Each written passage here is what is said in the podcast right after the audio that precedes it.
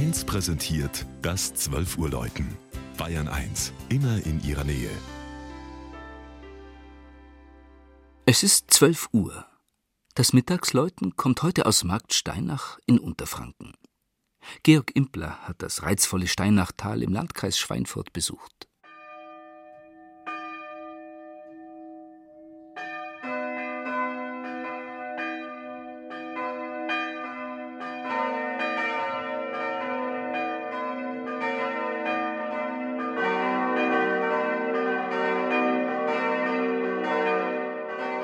Marktsteinach gehört seit 1978 zur Gemeinde Schonungen, hat etwa 800 Einwohner und liegt 11 Kilometer östlich von Schweinfurt.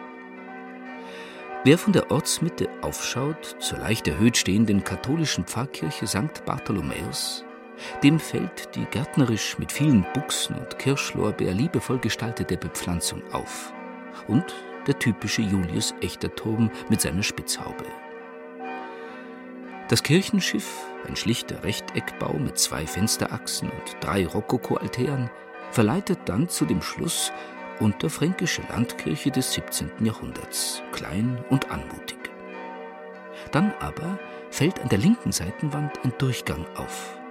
Man folgt seiner Neugierde und steht plötzlich in einer architektonisch anderen Welt. Ein helles, weites Sechseck, überspannt von einer pyramidal aufsteigenden Decke, tut sich auf dreimal so groß wie das alte Kirchlein.